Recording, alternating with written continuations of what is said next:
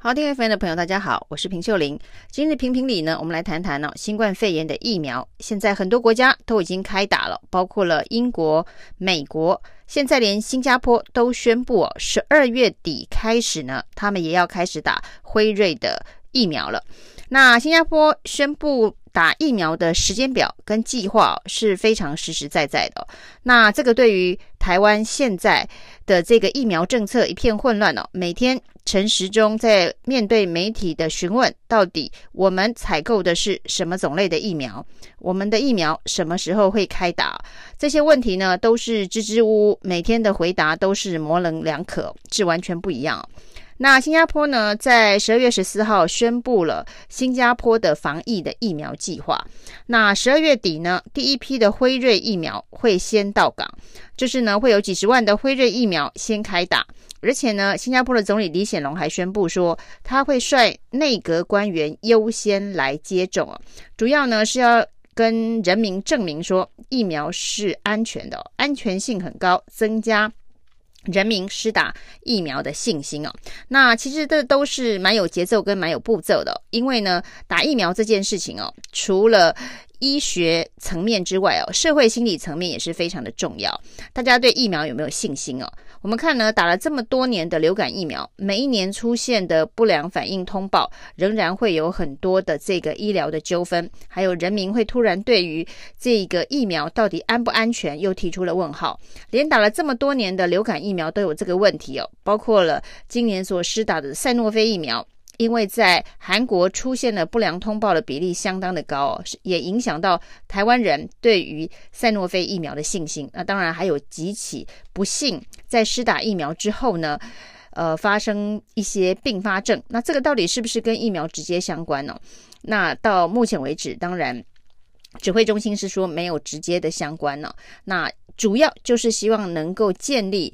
人民对于接种疫苗的信心哦，那面对新冠肺炎这么样一个重大的传染病哦，如果没有疫苗的话，想要让这样子的疫情完全得到控制，真的是非常的困难。所以这中间如何让人民有信心，是一个非常重要的过程哦。那在新加坡的计划里头呢，告诉你十二月底会有第一批的辉瑞疫苗，然后呢，明年初开始哦，莫德纳疫苗，还有中国北京的。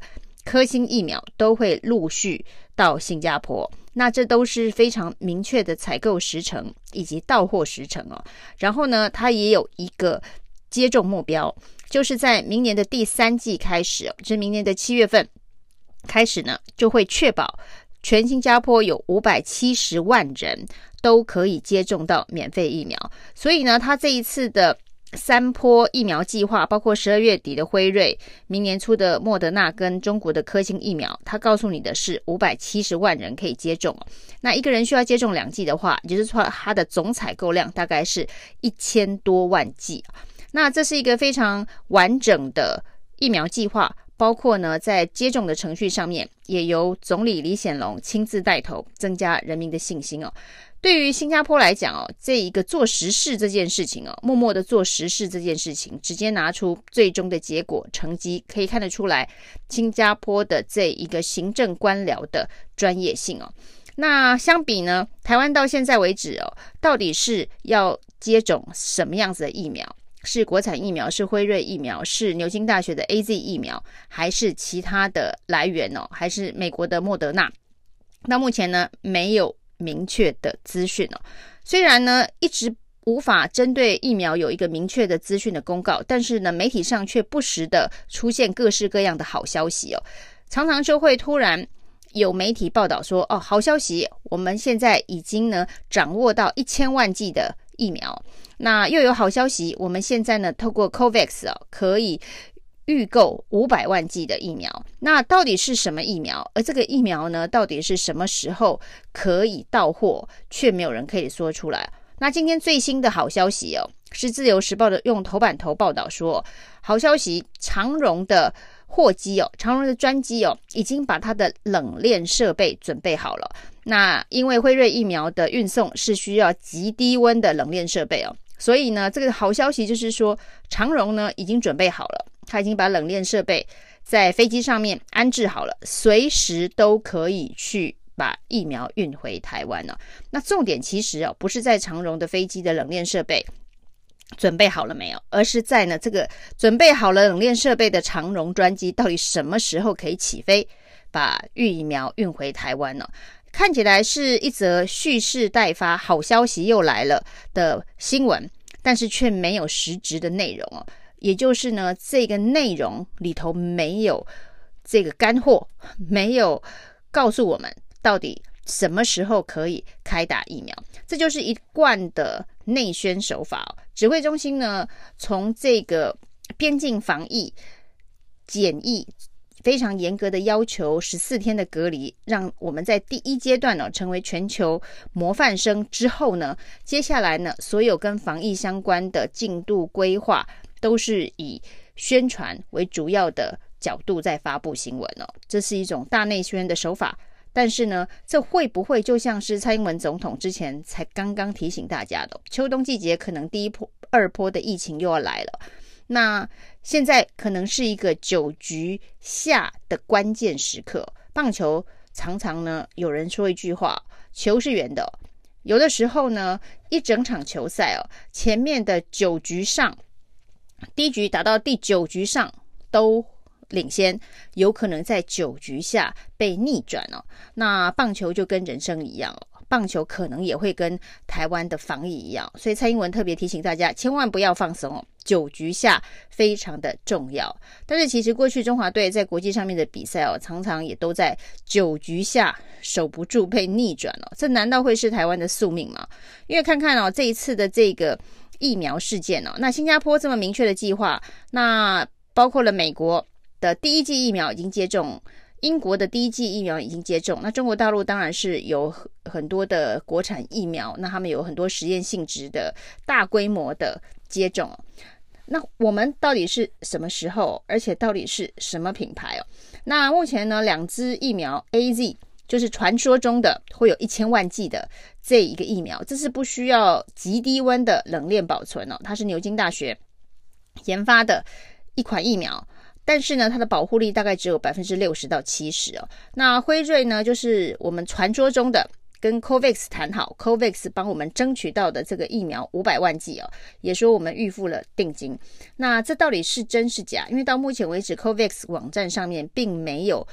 辉瑞作为备用疫苗的名单呢，也就是说，在 COVAX 要分配给各个没有能力生产疫苗国家的这一个疫苗的备用名单里头，并没有辉瑞。因为大家知道，美国呢，呃，生产这个疫苗的政策是要等到美国所有的人，所有需要打的人都打完之后，他的疫苗才能够出口。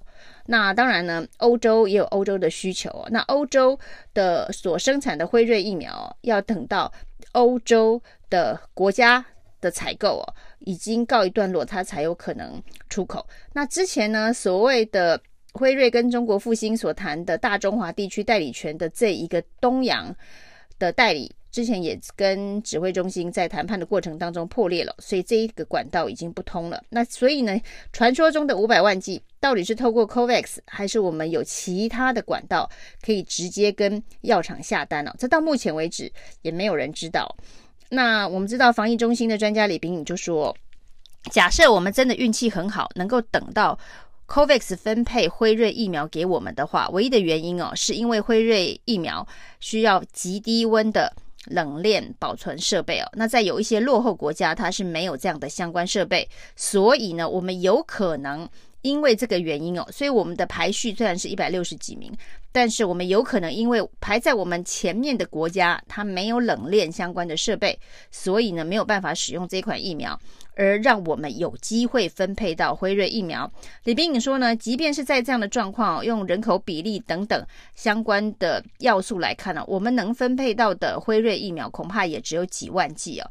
那辉瑞疫苗是一次需要打两剂才会有效。假设呢，我们分配到六万剂的话，那就是只有三万人能够接种。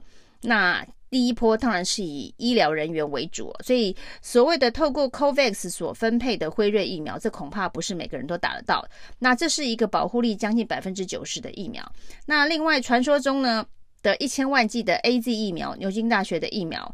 那现在有学者专家认为说，那你只有百分之六十到七十的保护力的话，那还要叫大家去打吗？而且呢，现在单压。